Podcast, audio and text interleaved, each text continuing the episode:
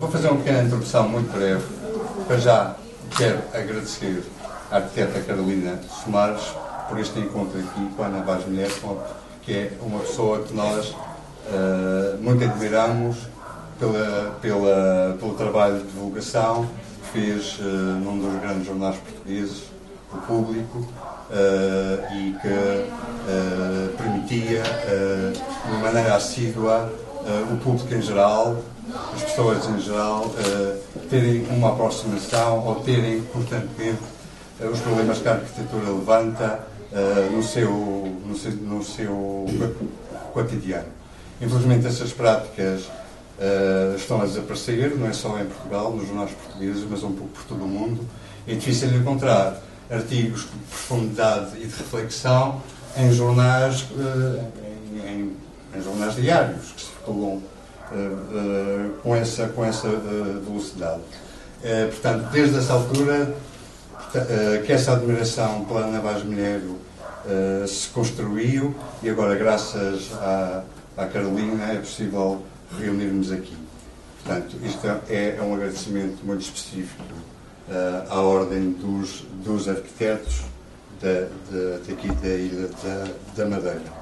Agradecer também à Ana ter-se planificado a estar aqui connosco e ao Paulo David, que, que é o responsável uh, máximo por, esta, por este, por este uh, nosso encontro aqui.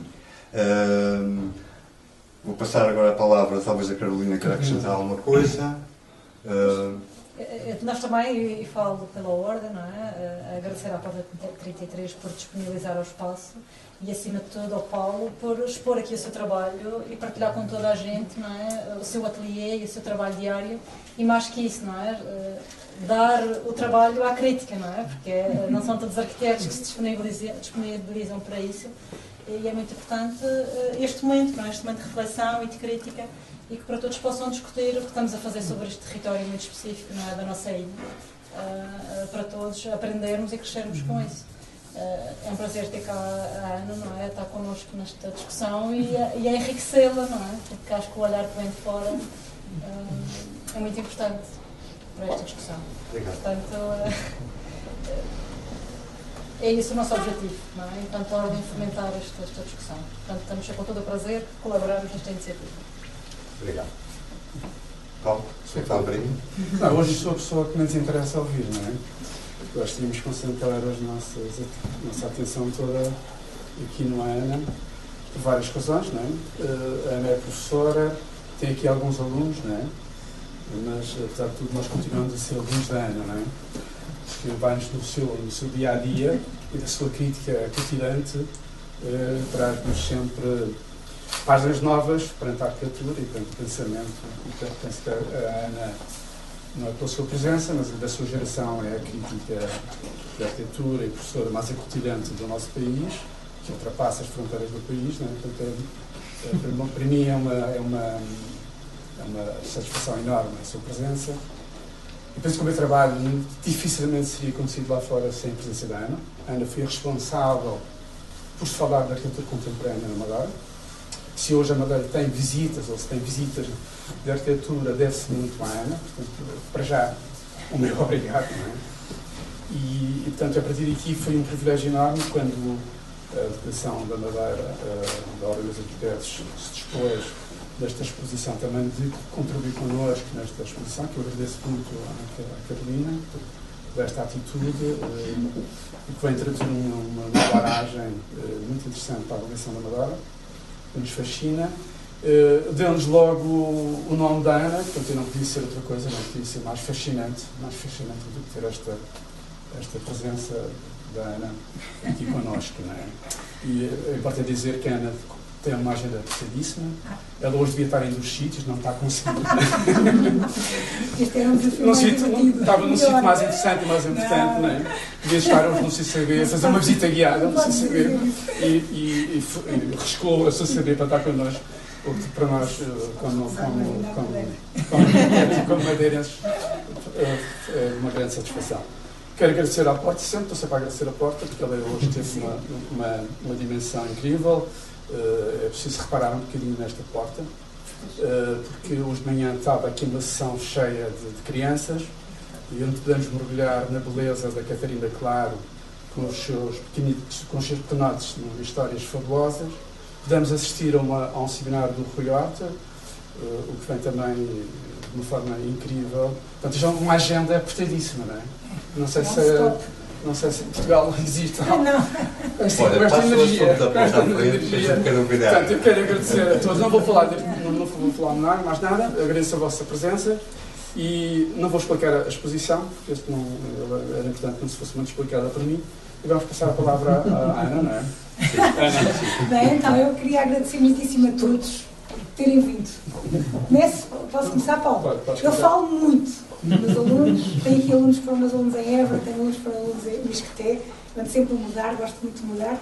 E os meus alunos sabem que eu falo, tenho este defeito, o Maurício já percebeu isso, a Cecília também, que eu falo demais. Portanto, quando acharem que é demais, podem começar a fazer sinais ou abandonar a sala. Mas eu queria agradecer muitíssimo, queria agradecer ao Paulo, obviamente, nós já temos uma, uma enfim, um percurso em, em paralelo e já, já somos amigos há muitos anos. Isso também é muito bom, já vamos chegar a essa fase dos amigos para que vocês perceberem um bocadinho como é que as coisas são. Queria agradecer ao Maurício, à Cecília, à Carolina tá, estarmos aqui hoje, é, sem, enfim, era completamente impossível. Para mim é um prazer e, e, e mais do que isso, o, o, são pessoas como, como o Paulo, uh, nós que vamos, vamos sendo cada vez mais professores, às vezes abandonamos um bocadinho a nossa vertente mais crítica e mais, e mais, e mais ligada à sociedade, digamos assim. Pronto, e ficamos mais fechados nas escolas, com os problemas dos alunos, que são muitos, e com os nossos próprios problemas. E são pessoas como o Paulo que nos fazem sair um bocadinho dessa caixa da universidade e obrigam-nos a pensar outra vez, voltar outra vez ao mundo real. Não é que a universidade não seja um mundo real, mas é outro mundo real, é outro mundo paralelo. E nós precisamos, de facto, de ser interpelados e de, e de, e de nos obrigarem. E isso vem, de facto, dos arquitetos, vem dos arquitetos que trabalham que têm escritório, que trabalham na, eh, na profissão todos os dias, que é uma profissão difícil, já vamos falar um bocadinho também sobre isso, que acho que é importante percebermos, para aqueles que não são arquitetos, os que são arquitetos sabem, mas que também é uma profissão que nós também já abandonámos a ideia do chorinho dos arquitetos, como dizia o Vitor Figueiredo, também não queremos chorar mais, porque também não é essa, eh, isso também não, não se avança muito por aí. Pronto, mas eu queria, eu queria agradecer este desafio de estar aqui hoje, porque, por, uma, enfim, por várias razões, obviamente, por vir à Madeira, por vir perceber o que é que está a acontecer aqui outra vez, nós alimentamos-nos destas, destas trocas de ideias. E, uh, e, e, porque me parece que é fundamental encontrarmos uh, a arquitetura e podermos falar sobre arquitetura em lugares que muitas vezes poderíamos não estar à espera de encontrar, como são as galerias mais ligadas à, à arte. Hoje de manhã, como tivemos aqui de manhã a sessão com as crianças, eh, tivemos hoje o workshop eh, do, do, do Rui Horta, tivemos, temos agora esta questão desta visita, eventualmente, é, é, e, e falou-se aqui fundamentalmente foi sobre arquitetura. Isso é fundamental, eu acredito que é fundamental, nós arquitetos, hoje em dia precisamos de ter interlocutores do outro lado, que, que é a sociedade, que exige cada vez mais eh, quanto mais informada for, cada vez mais exige um trabalho e uma resposta acutilante, uhum. assertiva, com as dúvidas que a contemporaneidade nos levanta naturalmente, e de facto sermos humanos, não é? Os, e, mas, mas, precisamos de facto cada vez mais desses interlocutores, para não ficarmos em circuito fechado. Os arquitetos são um bocadinho uh, obsessivos com os seus temas, não é? Quer dizer, é engraçado porque estamos sempre a falar de arquitetura. Temos sempre algum arquiteto que é muito interessante queremos comentar, alguma obra que fomos ver, alguma paisagem, alguma cidade que visitámos. Portanto, não temos outra conversa, somos extremamente cansativos e, e, e na verdade, porque porque principalmente há uma condição fundamental que eu digo sempre aos meus alunos, que é nós temos que amar a arquitetura. Quer dizer, de facto, quer dizer, nós gostamos imenso de arquitetura, de arquitetura, mas não gostamos de arquitetura de uma forma abstrata.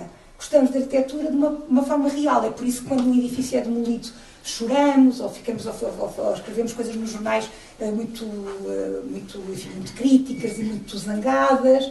É por isso que quando às vezes um edifício é maltratado ou uma cidade é maltratada fazemos a mesma coisa, porque de facto é, uma, é quase uma. Vemos o mundo assim, quer dizer, quando é, é, é uma, tomamos as coisas com, com, com, um calor que tem a ver com o facto de, de, de gostarmos verdadeiramente delas. Portanto, a primeira condição é que temos que transmitir para os outros essa nossa condição amorosa, não é? Quer dizer, esse nosso amor pela arquitetura. E uma maneira de o fazermos, de facto, é falarmos sobre ela com outras pessoas que não sejam só arquitetas.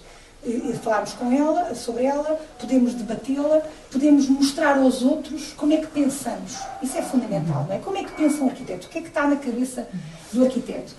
Quer dizer, meu pai, se vocês perguntarem ao arquiteto o que é que é um edifício, o arquiteto não faz a mínima ideia do que é que é um edifício. Nem quer saber. Se perguntarem, inclusive, fugirá à, à, à, pergunta se perguntarem o que é que é arquitetura. Nós não fazemos a mínima ideia do que é que é arquitetura. Andamos a fingir um pouco que sabemos, porque obviamente esta condição amorosa impede-nos, não é, de ter uma certeza absoluta sobre aquilo que estamos a fazer. E depois nós, os arquitetos, enfim, eu digo isto porque eu também sou arquiteta, eu penso como arquiteto, espero eu, Paulo. nós, os arquitetos, nós não somos uma coisa só, quer dizer, nós não somos só artistas, nós não somos só engenheiros, nós não somos só sociólogos. A nossa cabeça é uma cabeça que nem sequer é bipolar, é, é, é multipolar, quer dizer, estamos sempre a interessar-nos por coisas diferentes, porque obviamente a arquitetura é uma espécie de reflexo daquilo que nós absorvemos do mundo, quer dizer, não faz mais nada do que tentar exatamente amparar, quer dizer, nós gostaríamos, amparamos o mundo de alguma maneira com as construções, com as infraestruturas, com as intervenções que fazemos na paisagem, o que nós fazemos é amparar uma determinada contemporaneidade. Mas é uma, uma contemporaneidade que também não pode ser apenas para aquele momento, não pode ser feita apenas no sentido do, do imediato, não é? Tem que ter uma perspectiva qualquer de futuro, e para ter uma perspectiva de futuro, tem que olhar para o passado. Portanto, é uma coisa, estamos sempre em, em, em trânsito, em várias, em várias coisas. E é, e é importante fazermos perceber, eh, que como estamos sempre em trânsito nestas coisas todas, nestas outras disciplinas, nestes outros saberes todos, há arquitetos que gostam muito de falar de filosofia, há arquitetos que só, falam imenso de cinema, há arquitetos que só falam de arte, há arquitetos que só querem saber das questões sociais e são mais cientistas sociais do que os cientistas sociais verdadeiros, mas enfim. Uh, isto para dizer o quê? Que, uh, isto para dizer, isto é um sentido, hein? não penso... não, isto, isto para dizer que de facto um, a nossa, uh, nós vivemos numa dúvida. A dúvida é que alimenta a profissão do arquiteto. Não há uma resposta. Quer dizer, se vocês perguntarem a dois arquitetos um, uma, uma, um, como resolver um determinado problema ou fazer um determinado projeto, eles vão dizer coisas diferentes. E se perguntarem a três, vão dizer três coisas diferentes. Se perguntarem a N arquitetos, N arquitetos vão dizer coisas diferentes. E não há uma que esteja certa, nem uma que esteja errada uh, a 100%, percebem? Quer dizer, há acertos, nós fazemos acertos, não é? Fazemos acertos com as coisas, negociamos com as paisagens, negociamos com o que está construído. E, portanto, no fundo, mas não gostamos que as pessoas saibam que nós temos dúvidas, porque isso mata a profissão. É? Se for, vamos ao médico, o médico começa a dizer, bem, tenho dúvidas em relação ao diagnóstico, e não pode ser, não é? A pessoa levanta-se e vai-se embora, não é? E, portanto, o arquiteto não pode dizer assim um, um, um cliente, não sei, ou um político, por exemplo, vai lá e diz, ah, gostava de fazer aqui. Tenho dúvidas, quer dizer, percebem? Quer dizer, portanto, estamos sempre nesta, nesta, nesta nesta, nesta duplicidade, não é? De que, que, queremos encontrar as melhores respostas, mas ter, de duvidarmos de nós próprios, não é? Isto é muito importante uh, as pessoas perceberem que nós, obviamente, somos um, animais com dúvidas, nós somos animais de dúvidas. Não somos completamente racionais, também não somos completamente irracionais, mas estamos aqui no meio, no meio termo. E por isso é que aquilo que o Paulo David está a fazer aqui é uma coisa muito rara, digamos assim, porque o que o Paulo está a fazer aqui ele está a mostrar-vos, a mostrar-nos, nós também, a nós todos, também ao Maurício, que, que, que albergou, acolheu aqui tudo isto. Ele está a mostrar-nos, no fundo, exatamente isso, que, que, são as dúvidas, são as inquietações, são as, as, as, os avanços e os recuos que nós fazemos quando olhamos para uma paisagem, para uma cidade, para, para, um, para um objeto arquitetónico que já esteja eventualmente construído ou não. Quer dizer, porque de facto o arquiteto eh, enfim, é, é, é, vive sempre com este dilema, até o edifício uh, estar pronto, vive sempre com este dilema, não é? Primeiro como concebe, depois como arranca, depois como, como aborda, depois como desenha, depois como constrói, depois uh, todos os problemas, as questões que, a, que, a,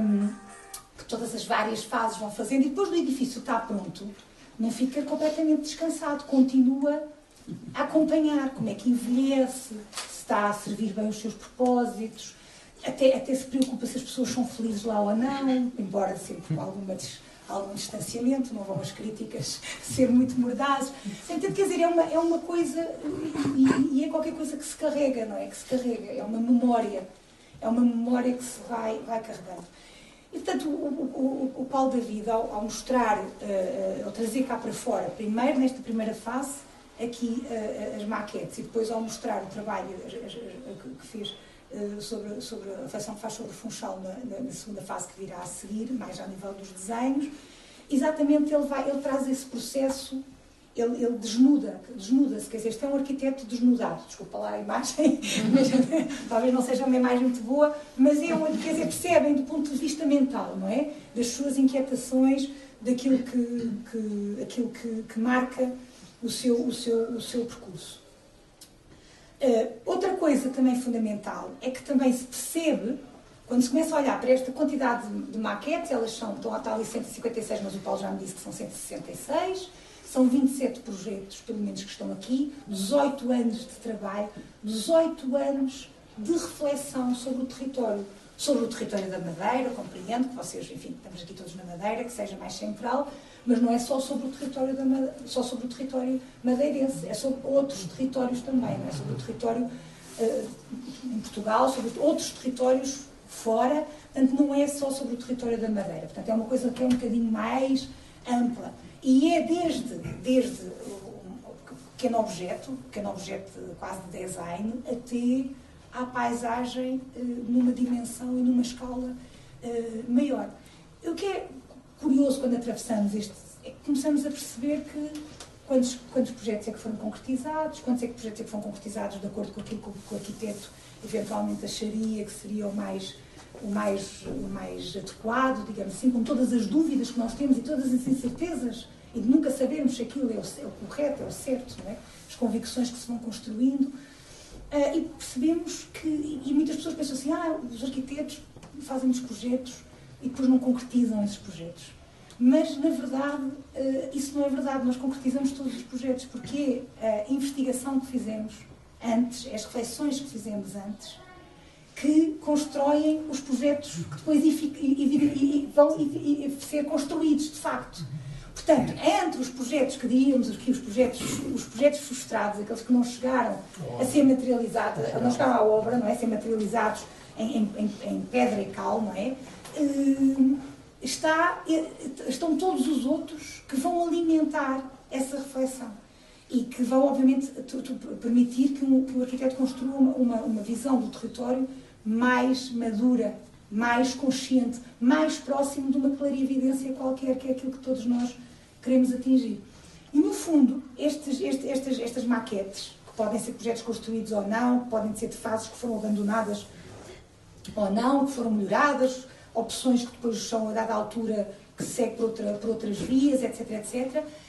É como uma espécie de, de, livro que nós temos numa biblioteca, não é? Estávamos a falar, estava a falar isso há um bocado com a jornalista do Diário da Madeira, não é? Não sei se diz bem, uh, do Jornal da Madeira, mas que é exatamente, é como uma, é uma, é, quer dizer, nós podemos pegar, é como tirar um livro, de uma prateleira, e abrirmos e vermos como é que o arquiteto pensa, como é que ele pensa, como é que ele pensava, e obviamente, como todos os pensadores, como todos os intelectuais uh, e todos os artistas, uh, não pensa da mesma maneira quando começa e, e, e como pensa hoje. Portanto, o seu pensamento também é um pensamento que, vai, que se vai transformando.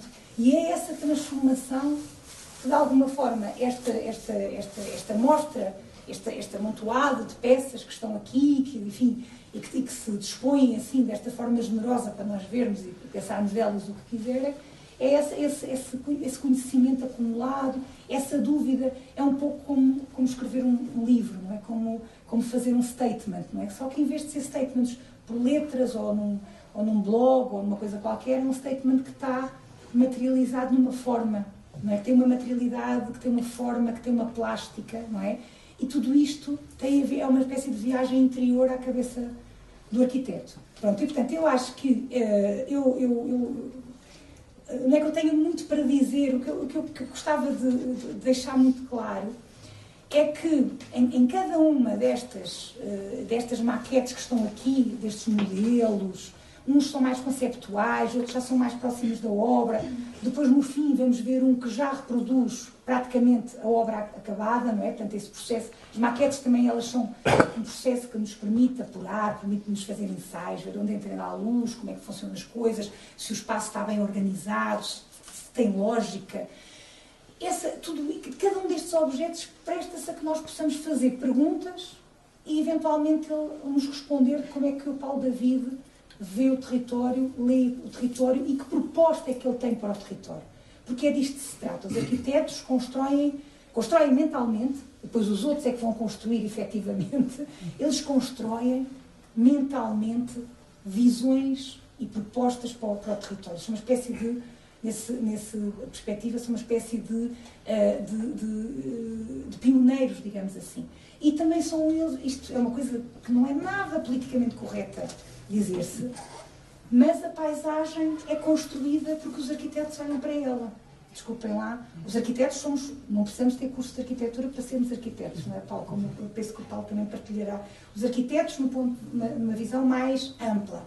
Porque se nós deslocamos uma pedra, se nós plantamos uma árvore, se nós fazemos um muro, uma casa, nós já estamos a alterar, já estamos, somos nós que de facto construímos o lugar. Nós, quem, os arquitetos, quem constrói, o que seja. Aqueles os lugares não existem antes, de facto, de eles serem sinalizados de alguma maneira a partir destas particularidades. Porque se nós colocamos uma janela aqui para ver qualquer coisa além e não a colocamos, ou a colocarmos uns centímetros mais desviado, já é outra coisa, já é outro lugar, já é outra perspectiva, já é outro mar, já é outro céu, já é outra montanha, já é outra, outra, outro, outro edifício, percebem? Quer dizer, portanto, estas estas questões somos nós, na verdade, com o desenho com, e, e, o desenho e depois com estas maquetes que permitem levar o desenho a outro grau de ensaio, não é? Que vamos fazendo escolhas, que vamos tendo, tomando decisões. E ao fazermos escolhas e tomamos decisões, nós construímos os lugares. Portanto, os lugares não estão lá. O Cisa disse isso só para nos baralhar, porque ele é um brincalhão, gosta de nos baralhar. Nada está no lugar. Na verdade, o lugar está depois. É por isso que às vezes as pessoas ficam tão tristes quando, uh, depois, de construída a obra, o lugar é tão, tão desinteressante. Não é? Muita gente pergunta, ah, o que é que acha sobre o hotel, não sei como. Quer dizer, não é a questão do que é que se acha, é a questão do lugar ficar desinteressante, ficar, percebem, quer dizer, é, é perder-se uma oportunidade de, de, de, construir aquele lugar de uma forma coerente, de uma forma bela, de uma forma estratégica, percebem? Quer dizer, não é, não é um objeto em si, ser mais alto, ser mais baixo, se é de vidro, se é de betão, se é de madeira. Não é isso que muda. É de facto o desenho. Porque é no desenho que nós tomamos as opções do lugar que queremos construir, do lugar que queremos ver. Portanto, o lugar só existe quando ele está construído neste sentido. Estão a perceber? Isto não é uma ditadura do arquiteto, o que eu estou a dizer. Hein? É para perceberem que, de facto, antes de nós olharmos para ele e sinalizarmos, o lugar não existe. Pronto, e portanto, este, este, por causa também da dimensão, eu penso que, que o Paulo David, a arquitetura do Paulo David, mas depois já é outra, já é outra conversa, tem obviamente uma dimensão uh, territorial muito forte, que tem a ver obviamente com, com, com o facto de ser madeirense, quer dizer, nós não, não nos descartamos uh, daquilo que somos, daquilo que as imagens de infância, as nossas memórias, que são coisas fortíssimas, não é? Quer dizer, outro dia estávamos a falar de um arquiteto açoriano, Paulo Gouveia, quer dizer, ele ia para Eva, para ficava aflito que não tinha mar, não é? Quer dizer, porque um ilhéu sem mar parece que seca, não é? Ele dizia, ai, aqui isto aqui não, nem as torneiras têm água, não é? Claro, que nós transportamos, e obviamente o, o, o Paulo tra transporta, uma, transporta uma, o Paulo o David transporta, não quero ser implicado, o Paulo David transporta uma, uma, uma, uma, uma dimensão telúrica. A obra do Paulo David transporta uma, uma dimensão telúrica que, se provavelmente o Paulo David não tivesse nascido na Madeira, não tivesse escolhido viver na Madeira, não, não seria a mesma. Não, tem, não tínhamos ilusões disso. O que não significa que depois a sua visão do mundo não possa atravessar outros lugares, ou seja, que ele não possa construir de forma completamente acertada e sensível noutros lugares para lá da Madeira. Isso não nos condiciona, isso apenas marca aquilo que é a nossa, a, nossa a nossa condição visceral, mas não, não nos condiciona de outras maneiras, percebem? Por isso que nós estamos sempre a transportar uh, enfim, a nossa cultura mais, mais antiga, aquela onde crescemos, onde nos alfabetizamos, é? por isso que eu estou sempre a dizer que é fundamental que o debate da arquitetura atravesse, por exemplo, as escolas primárias, esteja na escola. E é por isso que eu acho tão importante haver acontecimentos em lugares como a Porta 33, como aquele que vimos hoje de manhã aqui. Não é? Falar sobre arquitetura para as crianças de uma forma que as crianças compreendam, que seja uma forma inteligente. Isso é outra coisa também que eu gostava de, de, de, de falar aqui antes. Já, eu vou falar assim, a fala toda e depois a gente percorre o espaço, que assim é mais fácil, não é? Um, que é os arquitetos, é uma coisa que também que às vezes o público, eu não sei se há aqui muitos arquitetos ou poucos arquitetos, mas, uh, sabe, mas eu, que é uma coisa que eu gosto, os arquitetos confiam sempre na inteligência dos outros. Isto é uma coisa muito importante que tem que ser dita. Os arquitetos confiam na inteligência dos outros, quer dizer, eles confiam que as outras pessoas, que o seu interlocutor, que a pessoa que entra lá dentro e que pede qualquer coisa, ou a pessoa com quem trabalham, que não seja arquiteto, das outras áreas, o engenheiro, o carpinteiro, quem seja, que tem uma inteligência e que essa inteligência é posta a favor, de, de, a favor do, do, desenho, a favor daquilo que está a ser feito, percebem? E que está a trabalhar a favor, não contra. Isto é muito importante percebermos também, porque às vezes parece que há uma dicotomia entre um certo conservadorismo que os arquitetos transportam, porque a arquitetura é uma atividade conservadora. Naturalmente que é. Porquê que ela é conservadora? Porque ela é uma atividade que percebe que a, a, nossa intervenção no território é muito mais duradoura do que o nosso tempo de vida. E por isso é que os arquitetos normalmente são seres conservadores, entre aspas, não é? Como diz o CISA. O CISA está sempre a dizer, eu sou um conservador. Não é que eles não queiram, não é que eles não, sejam, não é que eles não sejam o oposto disso, não é que eles não sejam vanguardistas nas suas ideias. É que eles percebem que a dimensão desse, do seu gesto é uma dimensão que vai ter repercussões para lá do nosso tempo de vida. Isso é uma coisa fundamental. E, por exemplo, outra questão fundamental é a questão das funções. Por exemplo, as pessoas empolgam muito, ah, é funcional, não é funcional. A arquitetura tem que ser para o lado funcional. Porque a arquitetura vai viver quando aquelas funções desaparecerem. Senão os edifícios desaparecem também. É? Nós vemos, por exemplo, os mosteiros. Não, é? não há edifício mais funcional do que um mosteiro e, todavia, desde as freirinhas, dos monges que lá viveram, até os hospitais, as escolas, as, tudo se pode fazer exatamente porque essa questão da funcionalidade não é uma, não é uma questão que às vezes a, a sociedade interpela-nos muito nessa questão. Mas isto é funcional, lá não funciona aqui, não funciona ali, a casa de banho está muito longe, o corredor é muito largo, a sala não sei o quê. São questões, percebem? Temos que educar um bocadinho também a sociedade a não se fixar tanto nessas questões, porque isso é tudo transitório. A funcionalidade é um traço completamente transitório. O território é que não é transitório. E, portanto, nessa perspectiva, a arquitetura é muito mais infraestrutura, percebem, do que um conjunto de funções, do que um organigrama. Não quer dizer que os arquitetos não façam os organigramas, que os fazem. Até porque têm que dar contas deles, não é? Quando um concurso, do que seja. Mas a arquitetura é muito mais uma questão de infraestrutura, quer dizer, é aquilo que ela vai de, de, deixar como alicerce. E nesse sentido, o Paulo, talvez por ser madeirense, talvez por. Ontem estávamos a passear ali na, na, na Praia Formosa, não é? Naquele aquele deck, aquela, aquela, pá, aquela promenade, não é? E nesse sentido, de facto, a gente compreende, quer dizer, que há aqui uma dureza, não é? Na, na, na ilha, não é? Quer dizer, começa logo pela natureza do basalto, é, mas depois, ao mesmo tempo, luxuriante, não é? A vida aparece em todo o lado, não é? Quer dizer, brota por, todo, por todos os cantos, por todos os buracos, não é? Mas, quer dizer, obviamente, isso, essa, essa condição que se, percebe muito bem uh, na, nas, nas, nas maquetes. Então, nós vemos aqui que a questão, por exemplo, para quem não é arquiteto, a questão do, do, do terreno, não é? Porque a gente falaria de forma uh, laica, o que do terreno é uma questão que está sempre muitíssimo presente no, na, na, na, no modelo, na maquete, não é?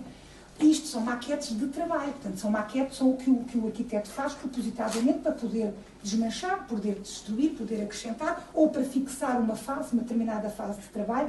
Não, só, não é a maquete que depois se mostra bonitinha ao cliente, para o cliente perceber, olha, está a ver, tem, tem, tem, temos estado a trabalhar. Uhum. Não, é aquela maquete que não se mostra habitualmente, porque é como um esquiço, não é? Mas vemos que essa dimensão da, e, e, a, e a forma como se procura representar o território, vai também variando de trabalho para trabalho. E nós podíamos pensar assim, mas porquê? Porquê que não é sempre a mesma forma de representar o, o, o território? Porquê que não usamos sempre o mesmo material? Porquê que não usamos sempre as, mesmas, as, as, curvas de nível sempre representadas da mesma maneira? Porquê que vamos variando? Umas vezes são plataformas, outras vezes são uh, perpendiculares ao, ao, ao, ao chão. Porquê que não usamos uns materiais, outros materiais, enfim, uh, a esferovite? Porquê que não vamos Exatamente porque também uh, os projetos, eles próprios, e os lugares, eles próprios, não há uma normalização. Cada projeto é um projeto. Não podemos tipificar a resposta. Não é? Os arquitetos, quando começam a tipificar as respostas, morrem.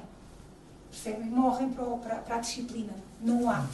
E, portanto, cada vez que nós nos aproximamos uma, somos interpelados por uma, geografia, tá? a geografia é a disciplina, depois da arquitetura, a disciplina mais bonita é a geografia. e depois é a engenharia. Há assim umas disciplinas que a gente vai hierarquizando à medida que vamos crescendo. A, geografia interpela-nos de maneira diferente. Às vezes a gente precisa de um material, às vezes precisamos que ele seja preto, outras vezes precisamos que ele seja de cartão, outras vezes precisamos que. Quer dizer, até, percebe, quer dizer, até a materialidade das coisas com que trabalhamos para chegarmos a um entendimento qualquer, a uma clarividência qualquer, a materialidade vai ser diversa. E, e isso é muito claro no, no, no, no, Paulo David, até pelas formas pelas coisas que ele, que, ele, que ele trabalha, que o Paulo David trabalha.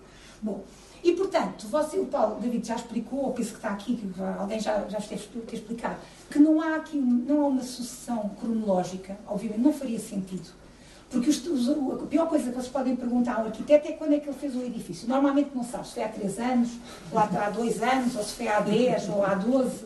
Foi mais ou menos porque, obviamente, a preocupação do arquiteto não é cronológica. A, a cronologia fazem os historiadores depois. E os críticos, porque tem que dar um senso qualquer àquilo, não é? senão nem, não tem senso nenhum. Pronto. Porque, obviamente, às vezes há preocupações que afloram e que depois a gente recua outra vez e depois vão buscá-las lá mais à frente e que são projetadas de um projeto, às vezes lembras, ah, espera aí, qualquer coisa. Às vezes estou a falar com os arquitetos, eles dizem assim, ah, este projeto a ver qualquer coisa que eu fiz nos anos 80, que já não me lembrava mais. Mas como é que este, como é que este fulano está a falar, pensar numa coisa que fez nos anos 80? Não, tem, não faz sentido nenhum, porque já não temos nos anos 80, já estamos no século a seguir, percebem? Mas faz todo o sentido, porque é exatamente uma espécie de, de vai e vem, de, de, de, enfim, é uma coisa muito mais orgânica o pensamento do arquiteto é muito mais orgânico do que nós gostaríamos que ele fosse. Nós, os críticos, para pormos as coisas claras, as pessoas dizem, então como é que é flantal? Ah, é fácil, olha, começa por aqui, depois vai ali, ah, mas depois ele fez aquilo, parece que não é. Ah, pois é, peraí, temos que voltar outra vez atrás. Estão a ver? E temos que voltar a contar a história toda outra vez. E é isso, porque obviamente todos os criadores, é todo, desculpa, todos os criadores eh, são orgânicos, têm uma forma de pensar orgânica, não é, não é planeada a estratégia é no outro sentido, não é nesse sentido do pensamento. Pronto. E, portanto, aqui não há uma estratégia, obviamente, cronológica, há uma, uma estratégia uh, temática, e há, já percebemos, porque, obviamente, depois isto é uma curadoria, não é? E o Nuno Faria também deve ter tido aqui algum, algum papel enquanto curador, e, portanto, obviamente que sim, que há uma estratégia há uma estratégia uh, temática, uh, que aqui as mais as coisas da madeira, depois lá em cima noutra sala vamos ver são outras coisas que foram feitas para fora da madeira, para percebermos também, eventualmente, para percebermos se há ou não uma mudança de pensamento, provavelmente não há. A abordagem é semelhante, depois obviamente as coisas têm materialidades distintas, porque obviamente trabalhar em Santa Cruz não é a mesma coisa que trabalhar uh, na Calheta, não é? Quer dizer, há coisas, são coisas diferentes, mas, uh, pronto, mas não há, há aqui, eu penso que isto é mais o, encanto, o encantamento que a dada altura estas, estas, uh, uma disposição até quase, é uma disposição sensível, alguém que atravessasse estas, estas, estas estas prateleiras e não tivesse, não, não, tivesse aqui a ouvir-me, nem ouvir ninguém, nem sequer conhecesse o Paulo, o Paulo David e que atravessasse apenas este conjunto, haveria aqui uma certa sensibilidade também ela plástica, porque obviamente os arquitetos são estetas, não é? Portanto, tem uma, uma disposição, não é? Quer dizer, dos temas, uma certa familiaridade. Há famílias aqui, claramente, aqui os projetos estão alinhados por, por, sequencialmente, há famílias uh, de, de, de, objetos, digamos assim, e a pessoa sairia daqui, poderia não, mas sairia daqui com certeza com uma visão qualquer uh, sobre, estas, sobre, este, sobre estes objetos, que são feitos a partir de leituras da paisagem. São fragmentos, são fragmentos da, da paisagem. Alguns são muito abstratos, por exemplo, este aqui é completamente abstrato, sem explicação. Mas quer dizer, mas como está no meio de todos estes objetos que nós vemos aqui, a gente percebe que, é, que há aqui uma, uma tentativa, obviamente, de compreensão, não é? De compreensão de onde é que se está a agir, não é? A primeira coisa que, o, que o, nós percebemos na obra do Paulo, do Paulo David, e, e pronto, primeira, as primeiras vezes que eu vi a, a, a, ao Funchal, que eu vi a Madeira, começámos a conversar sobre a obra do Paulo, eu vi, eu, eu vi o arranque do, da, das mudas, eu lembro-me perfeitamente, e era de facto já, como diria o Pancho, uma ruína belíssima. As mudas, aliás, se um dia tudo desaparecer e ficar uma ruína, será uma ruína fantástica quando fomos visitados por, uh, por extraterrestres, umas naves quaisquer. Será uma ruína extraordinária, já não há. Eu lembro perfeitamente de ver pensar, isto aqui, mesmo que acabasse aqui, já, fica, já era. Já, é, já tinha uma coerência, não é? Uma coerência, um peso, uma, já era uma, uma, uma, uma, infraestrutura territorial de tal forma forte que, obviamente, ela já era um lugar. Estás a perceber, Paulo? Quer dizer, lembro perfeitamente de ter tido esse, esse raciocínio. Era, de facto, a construção era, de facto, muito bonita. E, a, e, a, e quando nós olhamos para estes fragmentos, não é? Que são fragmentos, isto é o, é, o, é o Paulo David a pensar. É como o Paulo David pensa. São fragmentos da cabeça dele. O que estamos aqui a ver, que ele depois tem necessidade porque nós, os arquitetos, não podemos ficar só na abstração, tem necessidade de, de, de, de materializar, não é? De, de, ensaiar, tem, tem, necessidade, porque a gente tem necessidade de tocar, não é? Os arquitetos, não é? O Marco Miller dizia que quando, uma, quando ia uma festa sabia logo quem é eram os arquitetos. Os arquitetos eram aqueles que disfarçadamente punham a mão para ver, para ver como é que se estava, se era mole, se era duro, como é que, como é que encaixava e tal. Quando os outros subiam os copos e tal, eles iam lá vir e pá, está, está bem, ok, está sólido. Percebem? Quer dizer, que tem esta, precisam do tato. Uma vez que a Ana testou e vemos ponto fora do, do sanatório de Panho, porque ela puxa a testar seja, como é que a janela do Álvaro Alto, construída nos anos 20 e 31, ou não sei que, como é que se funcionava, não é? Ela abriu aquilo não sei o que, disse, não pode tocar. E ela disse, não posso tocar, sou arquiteta. E se nós somos arquitetos, não ligar, porque a gente quer logo tocar. Espera aí, deixa cá ver, porque isto é fofo, é, ou não é fofo, é, é frio, ou é quente. E, portanto, estes, estes aspectos, não é, obrigam-nos depois a, mesmo, que seja só o, o, o, que está aqui também é, uma, é um desejo, não é? É uma, é uma, é uma vontade, não é? Que também é, é isso, não é? São fragmentos de pensamento, mas não são só isso são, são aspirações, não é? Como, é uma coisa assim, uma espécie de, de, de, de, diário pessoal, não é? Como se fosse uma espécie de um diário pessoal com coisas, coisas, coisas que eu quero fazer, coisas que eu vou fazer, coisas que eu tenho como plano, as crianças fazem o plano do dia, não é? Lavar os dentes, não sei o que. Isto é uma, uma espécie de. É aquilo que eu quero fazer, não é? Uma espécie de aspirações. E preciso lhe dar, porque tenho que estar, estão a ver, quer dizer, os níveis diferentes, para que as pessoas percebem, um eventualmente já está mais desenvolvido, outro está menos desenvolvido, depois um às vezes é um fracasso, tem que voltar atrás outra vez e recomeçar tudo outra vez.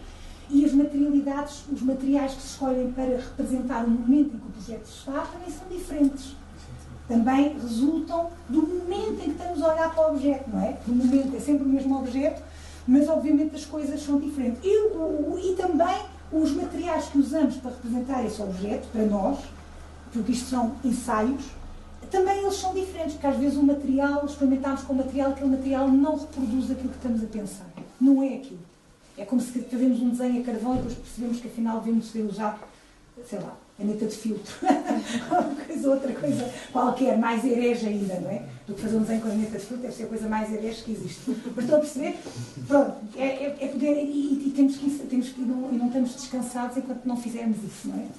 E depois há uma coisa também que eu penso que às vezes, eh, enfim, nem, nós os arquitetos sabemos que é assim, mas as pessoas às vezes que não estão tão familiarizados com a prática não sabem, é que é um trabalho de filigrina, quase, quer dizer, é um trabalho incansável, quer dizer, não está, é, é muito difícil até chegar exatamente no ponto, porque não há um manual que nos diga assim, epá, três janelas em cima, uma porta em baixo, perfeito três materiais perfeitos. Não se pode usar mais. Quando eu, andava, quando eu fui para a escola, os meus professores diziam assim: não se pode usar mais que três materiais. E pá, a pessoa logo aflita. Que materiais escolhe? Se são só três, é muito difícil, não é? Estão a ver, quer dizer, pá, é muito. Percebem, quer dizer, aquela coisa. Portanto, temos que de facto ir. ir é, é esta, esta questão, temos que ir trabalhando aqui e às vezes é uma conquista, quase uma coisinha, quase de nada, não é? Mas que permite, pode resolver de facto o, o trabalho todo. Então a gente vai passando, obviamente depois temos, temos objetos que a gente depois estão mais, estão mais há, há momentos, quando se trabalha sobre, sobre, sobre cidade e quando se tem, tem que ter uma, atenção muito especial ao espaço público, e são coisas muito delicadas, entra um tipo de pormenor, não é? Esta, esta maquete é muito mais figurativa do que as maquetes que vemos antes, que são maquetes perfeitamente abstratas do território. O território permite essa abstração, que é uma espécie de desejo. A cidade é um outro tipo de desejo, tem uma outra materialidade interpela-nos de uma maneira completamente distinta.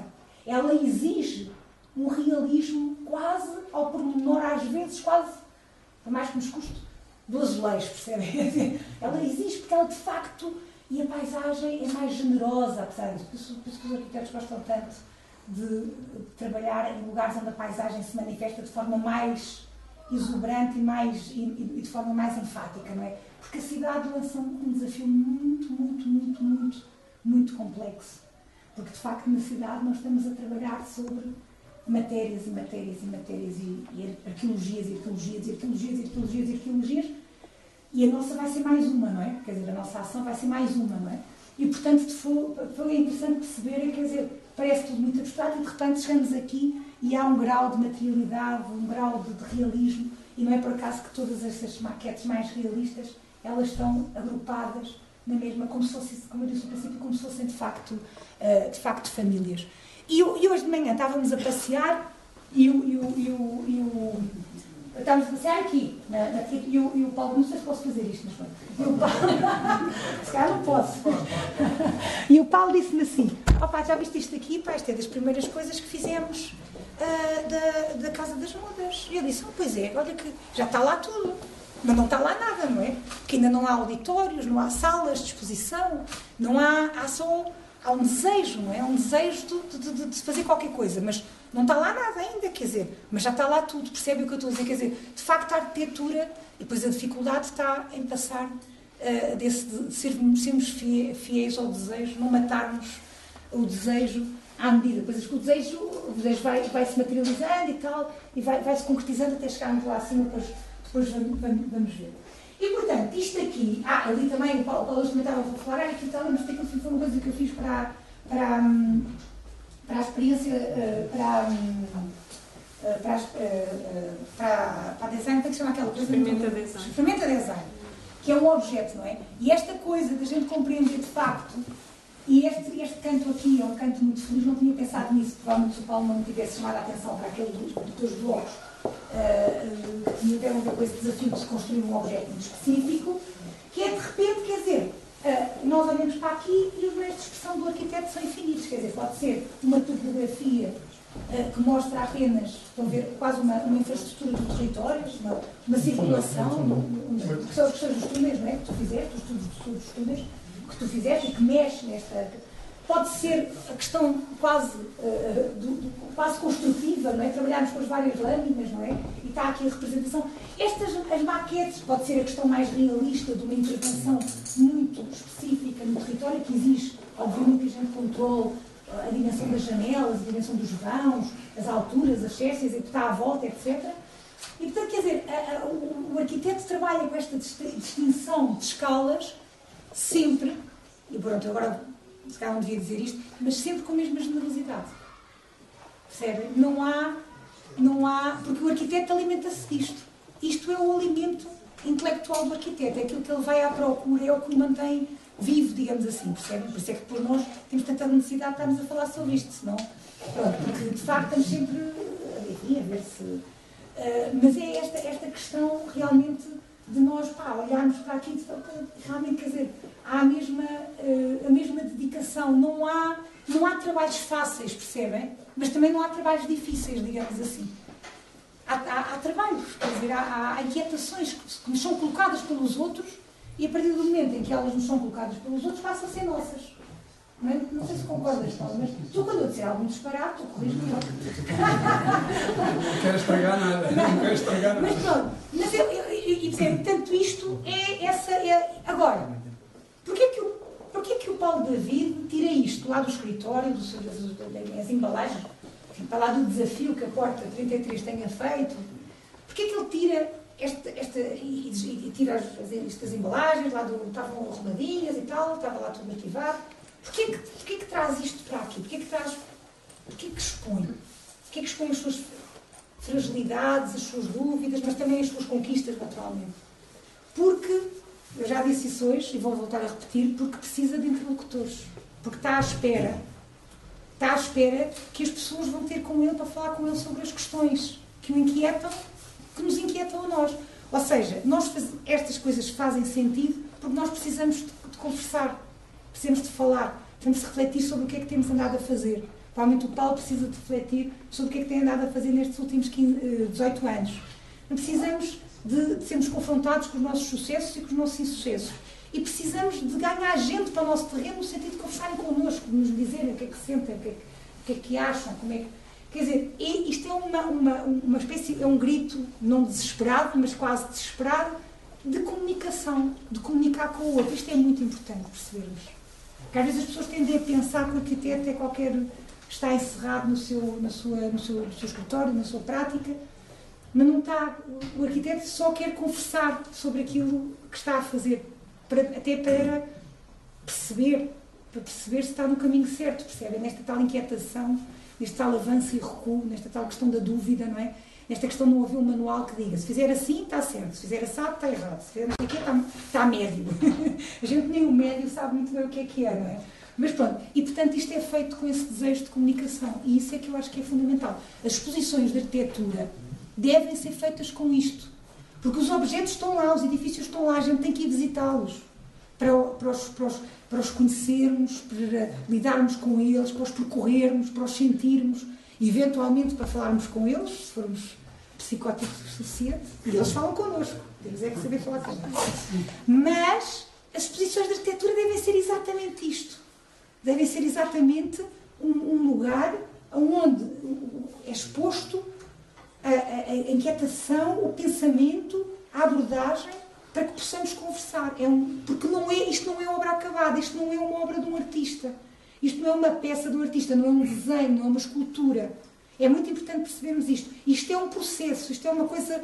Isto não tem valor isolado, quer dizer, estas maquetes não têm valor por si só, no seu valor afetivo, mas têm um valor imenso por estarem juntas, porque elas correspondem ao tal processo de pensamento e porque cada uma delas é, como eu disse há pouco, uma, uma, uma, uma reflexão que o arquiteto faz. É como um livro que nós tiramos de uma prateleira, abrimos e, tem, e, e, e nos diz como é que aquele autor pensa ou sente em relação àquele assunto. Elas em si só não têm mais valor. É muito diferente da peça um artista. Elas não estão à venda, digamos assim, percebem? Não têm essa. São apenas fragmentos de um pensamento de alguém. Quando são mostradas assim, epá, a gente pensa, isto faz todo o sentido, de facto. Porque a gente começa a ligar relações, pontos que ficaram no ar, coisas de um projeto para o outro pensar, ah, de facto isto aqui já estava ali, isto ali já estava além, aquela coisa, e tudo começa a fazer sentido. Percebem? E é por isso que esta questão uh, do, do, arquiteto se expor é uma coisa que nem todos os arquitetos gostam de fazer, exatamente porque o arquiteto sabe que isto não tem um valor em si só, não é? Como objeto isolado. Mas pode lançar uma reflexão sobre aquilo que nós andamos a fazer e sobre o território que queremos, não é? as cidades que queremos, as paisagens que queremos, os edifícios que queremos, porque há uma coisa muito importante, fala-se muito no arquiteto, mas a sociedade é absolutamente fulcral, porque se a encomenda formal feita, se, se a pergunta que é feita, ou se, se o pedido que é feito ao arquiteto é mal formulado, é muito difícil, às vezes, o arquiteto conseguir dar a volta se não tiver um interlocutor. Percebem? Quer dizer, é essa, essa a questão. Vamos subir nesta salinha, que é a salinha do ponto. Estivemos aqui de manhã as crianças a ouvirem. Um, foi, foi uma história a partir da, da casa Malaparte, foi uma história incrível. Para os miúdos tomarem consciência para tomarem consciência da sua responsabilidade, não é? Enquanto adultos, da sua responsabilidade na construção do território. Isso é fundamental. Mas o tema que está aqui, enfim, se é que é um tema, digamos assim, é de facto aqui serem as obras que fizeram o, o, o, o, o Paulo David fez para fora do território da Madeira. Portanto, embaixo, poderíamos dizer que embaixo é o, o núcleo eh, doméstico, portanto, o núcleo onde está mais, está mais à vontade, é? núcleo, e aqui é de facto esse, esse olhar em que o Paulo sai da Madeira e, portanto, é uma espécie de olhar estrangeirado, não é? Quando nós deslocamos a nossa, a nossa, a nossa atenção para um território que não é aquele que habitualmente hum, convivemos, obviamente, ou, em que vivemos, ou que habitamos, ou que nos ajuda a refletir, obviamente que essa mudança é uma mudança difícil, é uma espécie de mudança de chip que temos que fazer. Por exemplo, eu, eu não sei se os, os, que estão aqui arquitetos sabem o que eu estou a dizer, é verdade? Por exemplo, um arquiteto de São Paulo, ti, em São Paulo, mas um, um, um arquiteto de São Paulo nunca faz uma palestra, nem que a sua casa seja a quilómetros da cidade de São Paulo, seja no outro lado do Atlântico, sem mostrar primeiro uma imagem da cidade de São Paulo. Porque exatamente ele sabe que essa imagem da cidade de São Paulo vai ajudar os outros a perceberem o que é que ele convoca quando convoca, uh, quando faz arquitetura. Porque, obviamente, nós convocamos coisas diferentes. É isso que é, isso é, que é bonito. Por isso que eu disse lá embaixo que se vocês perguntarem a um, a dois, a três, a, os arquitetos vão dar todas respostas diferentes. Nós convocamos sempre coisas diferentes. Pronto. E por, por, isso, obviamente, nós transportamos o lugar, quer dizer, o lugar que nos é mais familiar, o lugar onde estamos, aquilo que, que, que estão os nossos amigos. A arquitetura, sendo uma coisa solitária também, por um lado, uh, naturalmente que é, são muitas horas, muitas horas, prazos apertados, uh, um processo longo, não é? A maior parte das pessoas não se apercebe que às vezes está a desenhar, se está a desenhar para ser construído daqui a 10 anos, quer dizer, é um, às vezes quando, quando o objeto está a ser construído, ou quando a paisagem, ou que seja, quando se parte para a construção, já o arquiteto é outra pessoa, já é 10 anos mais velho, ou já é 5 anos mais velho. É uma coisa, é uma coisa muito difícil, às vezes, lidar, porque são, é como fragmentos de uma memória que se perdeu e que depois, de repente, tem que se construir, porque, enfim, porque o tempo do projeto não é o tempo do arquiteto. Isso é, isso é, é interessante, é, é engraçado.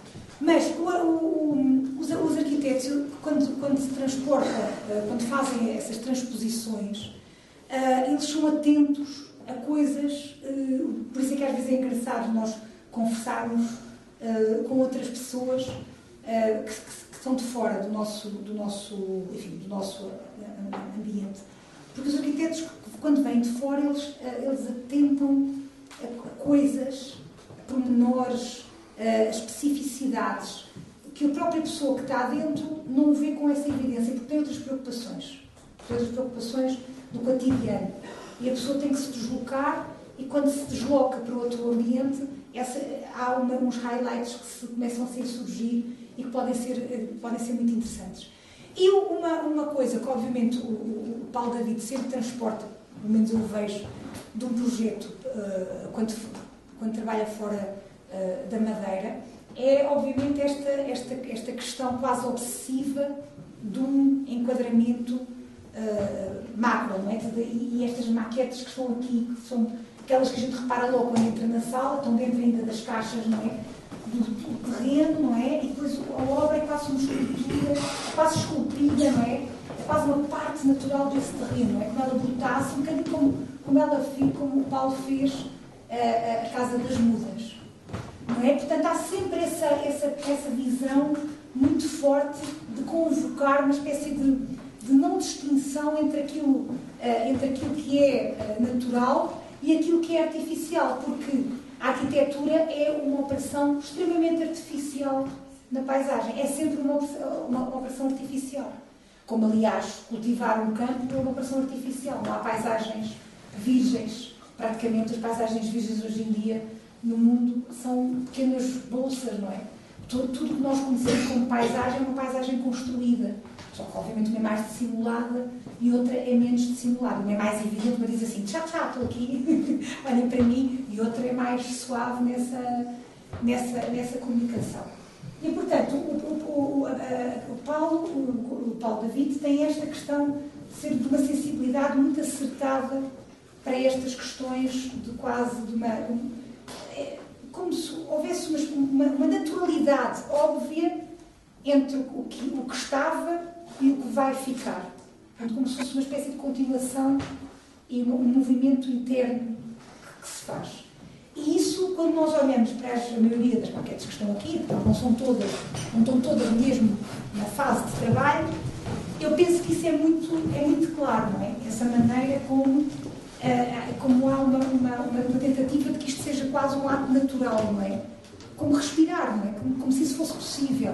Ora, isto é o mais difícil, é, é, é pôr a fasquia e o desafio no mais alto que há, porque obviamente a arquitetura é ruidosa, a arquitetura é artificial, a arquitetura é violenta, tem que se escavar, tem que se enterrar, Estão a ver, quer dizer, é tudo violento, todo o processo de construção é um processo violento, não é um processo amável.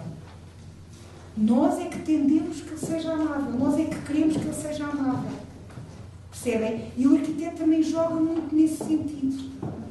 E o, e o Paulo David tenta sempre que haja uma amabilidade muito grande entre, para com aquilo que lá está, que a sua obra seja um gesto amável que é, que é quase o mais difícil de fazer. Não é que seja despercebido, não é que passe despercebido, não é nada disso, mas é que seja amável, que tenha em conta, que tenha em conta o que está antes, não é? Os gestos que estão antes. Porque é mais um gesto num processo de continuidade. É tudo. Porque esse é um bocadinho aquilo que nos separa de outros profissionais, não é? é que, obviamente, nós, a arquitetura joga-se uma espécie de continuidade com qualquer coisa que virá a seguir, qualquer coisa que já lá estava antes. E, portanto, nós não somos mais do que apenas alguém uh, muito uh, que está ali num determinado momento, não é? Mas que rapidamente vamos, vamos ser superados e, e, outras pessoas viram a seguir, não é? E outras obras e outras coisas, não é? E mesmo o, mesmo o, um arquiteto, normalmente é uma espécie de. Há, um arquiteto que eu gostava muito, que já morreu, que era o Manuel, Manuel Vicente, que era um homem muito culto, e arquitetura fazia coisas que incomodavam muita gente, era assim uma espécie de, de elefante numa loja de porcelanas. O Manuel trabalhava em Macau e ele dizia assim: Eu vou buscar sempre um pedaço do edifício que está ao lado para desenhar o meu, porque quando aquilo for demolido, vai ficar qualquer coisa daquele edifício, daquele edifício no meu edifício. E com esperança o que vier ao lado há de captar alguma coisa do meu e que já transporta ao do outro e, portanto, alguma coisa há de ficar. E assim, percebem? Ele, ele, ele, ele achava que assim se iria perpetuar uma, uma, uma, um, um, sinal qualquer, uma presença, uma pegada qualquer que já, estava, que já estava na cidade antes dele e que ia continuar depois dele. E é um bocadinho isto, claro, depois o Manel, como era muito exuberante, fazia isto tudo com, um grande, com um grande aparato. Mas é um bocadinho isto, quer dizer, é de facto esta, esta, esta, este entendimento.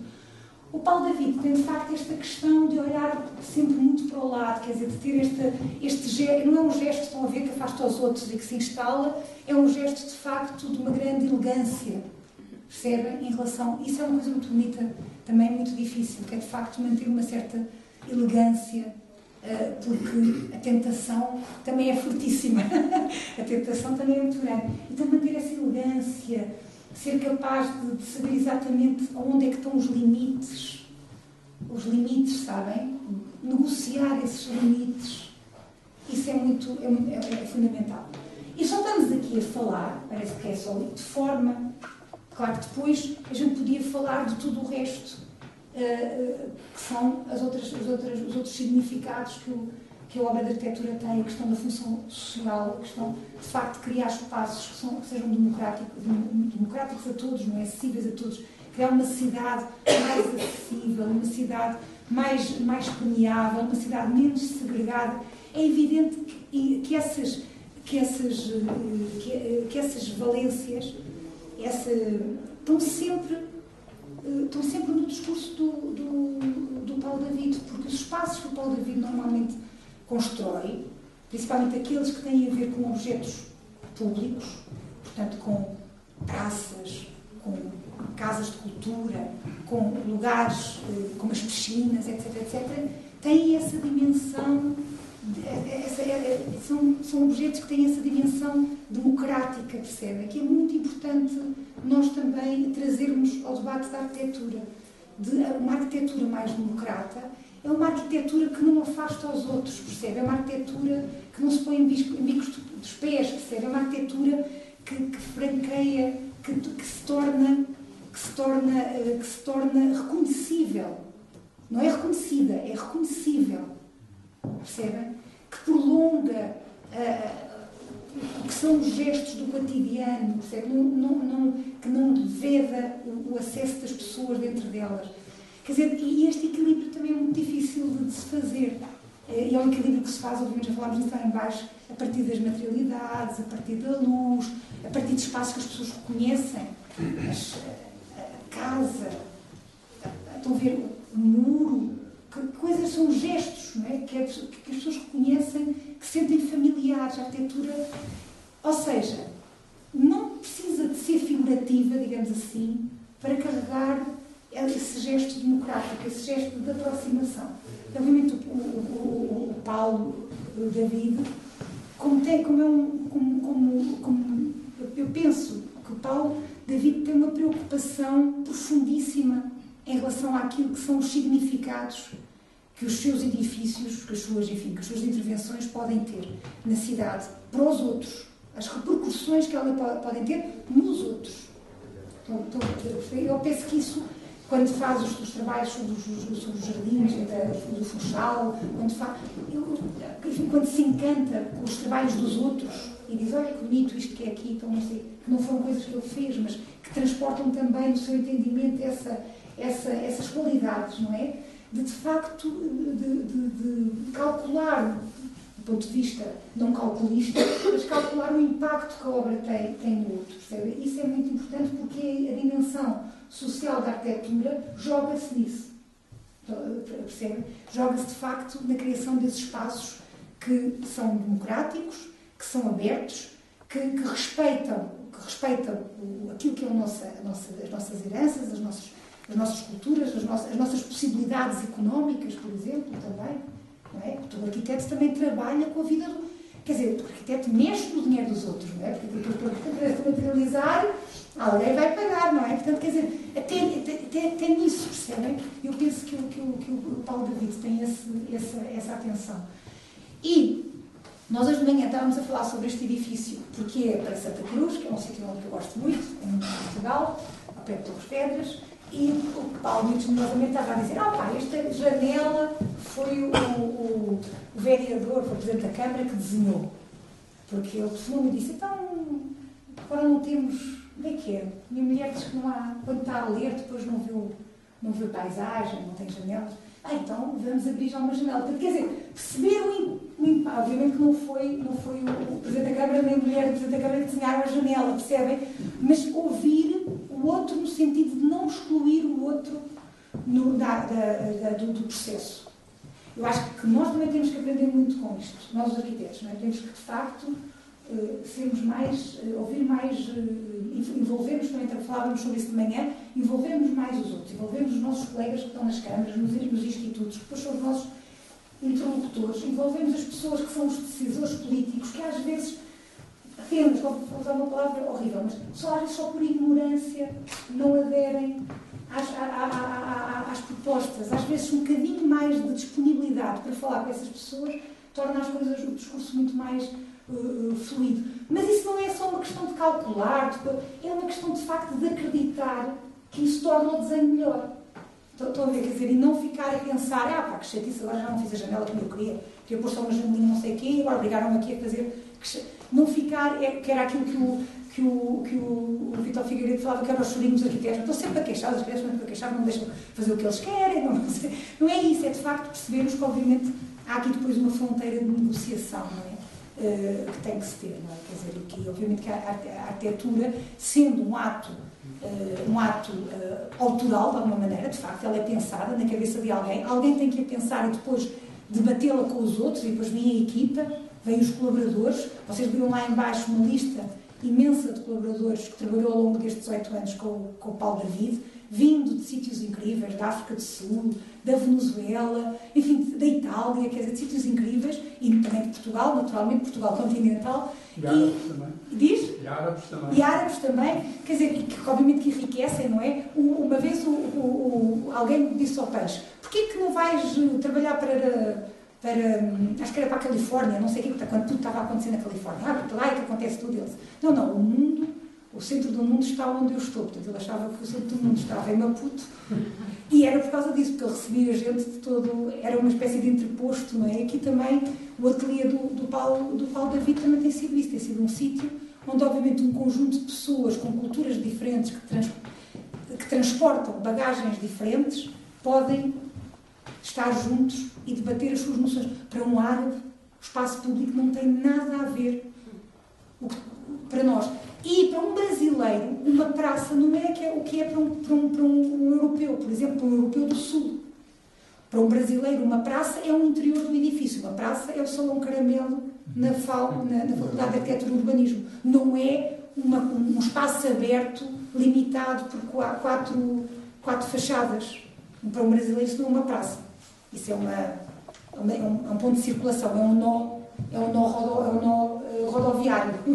Estão a perceber? É um Portanto, recinto, é um recinto. é um recinto. Estão a ver? Portanto, quer dizer, até isso, quer dizer, nós podemos, e de facto, tornar esta- este, este trabalho que está aqui, que, que é mostrado agora, também mostra, obviamente, o resultado desse debate que depois se faz no ateliê. Mas é evidente que isto tudo começa na cabeça de alguém que depois tem um processo de maturação, de desenvolvimento e tem, ob- obviamente, outras, outra- outras abordagens que têm a ver com as pessoas que trabalham nesse ateliê, têm a ver com as pessoas com quem se conversa.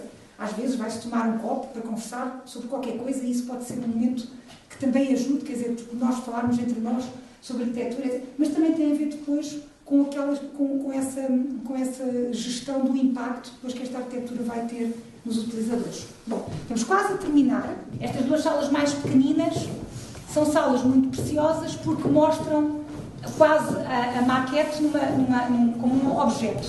Aqui sim, a maquete deixa aquela dimensão de arquivo, não é? De serem várias, várias, várias, várias, e nós podemos ponderar, acreditavam ali a apontar para uma muito pequenina, depois um fragmento, parecia quase um fragmento, e, e, tal, tal, tal, tal, tal, para de facto percebermos que, obviamente, que também há um encantamento, estes objetos também exercem um certo encantamento.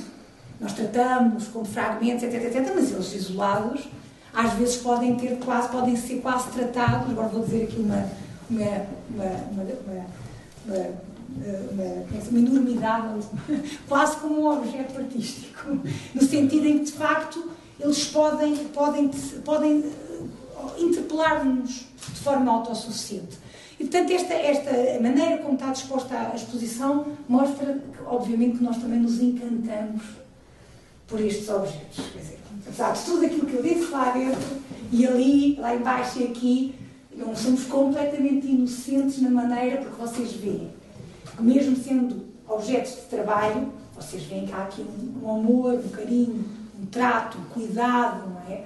Uh, enfim, com os materiais que se vão, uh, que se vão, não é? Um, antes e um depois, não é? e com uma narrativa, não é?